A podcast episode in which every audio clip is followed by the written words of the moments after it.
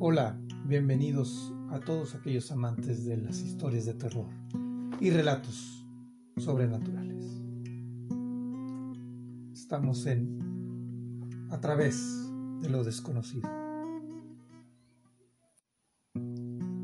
El día de hoy presentamos El inaudito hombre mono.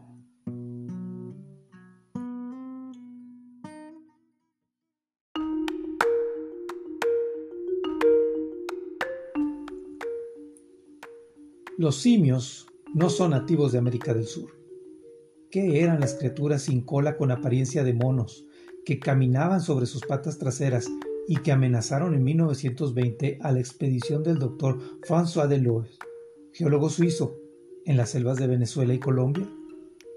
Los expedicionarios le dispararon a una bestia y la otra huyó.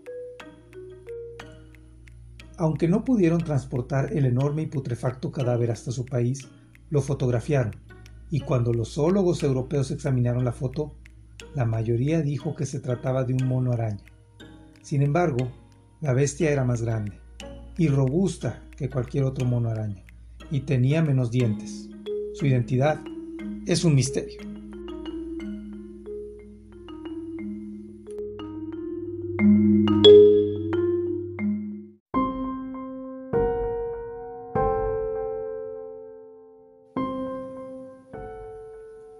Hubo algunos informes de un hombre bestia similar, llamado Pie Grande o Sasquatch en Estados Unidos.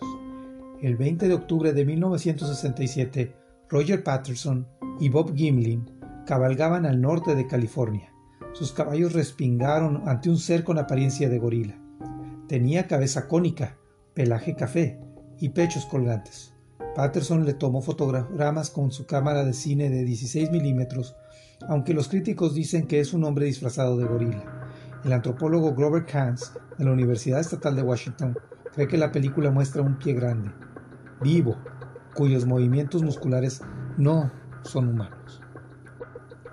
En la actualidad hay cientos de tomas de pie grande archivadas. Por lo general describen a un hombre simio con una estatura de 1.8 a 3.3 metros, de brazos largos, pelaje oscuro, frente inclinada, nariz ancha y aplastada, sin cola y con pies grandes que dejan huellas de 5, 4 o 3 dedos.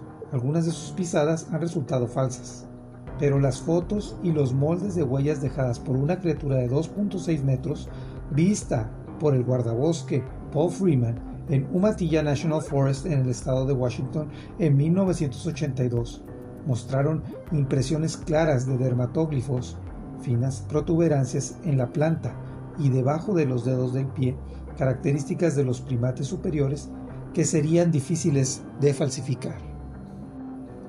La presencia de dermatóglifos descarta que sean huellas de osos, hipótesis que habían propuesto los escépticos respecto de pie grande.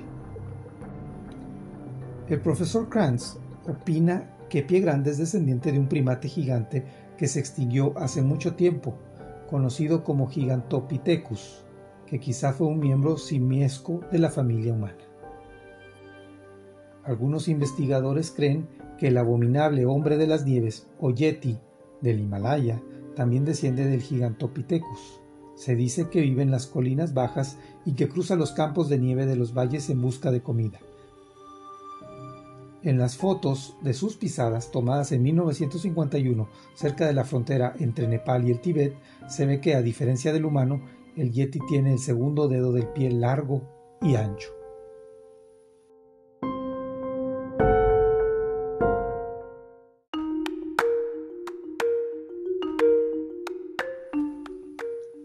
Una expedición a Nepal en 1959, patrocinada por el millonario petrolero de Texas y criptozoólogo Tom Slick, descubrió huellas en el lodo y supuesto excremento del yeti que contenía un gusano parásito hasta hoy desconocido.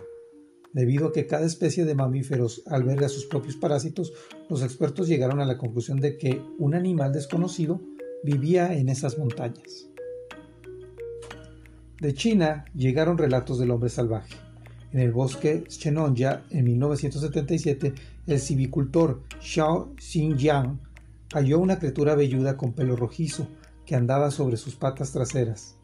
se han estudiado muestras de pelo dejadas por seres similares con el análisis de emisión de partículas inducida por rayos X para medir las proporciones de los elementos químicos.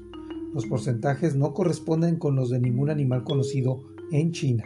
Los investigadores especulan que el hombre salvaje es un tipo de orangután especial, oficialmente extinto en China, o quizá otro descendiente del Gigantopithecus.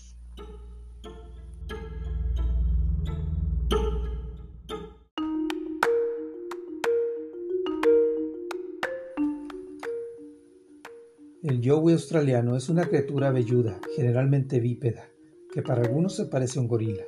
Los aborígenes y los europeos afirman haberlo visto casi siempre en los estados orientales del continente. En mayo de 1981, tres jóvenes que caminaban por las colinas del oeste de Dunon, en Nueva Gales del Sur, vieron un animal velludo que cruzaba el sendero a solo 6 u 8 metros de distancia. Otra criatura apareció, Vio a los humanos y siguió a la primera hacia la maleza. Medían alrededor de 1.5 metros de estatura. Tenían piernas rectas, cabeza redonda, carecían de cuello y estaban cubiertos de pelo largo y café.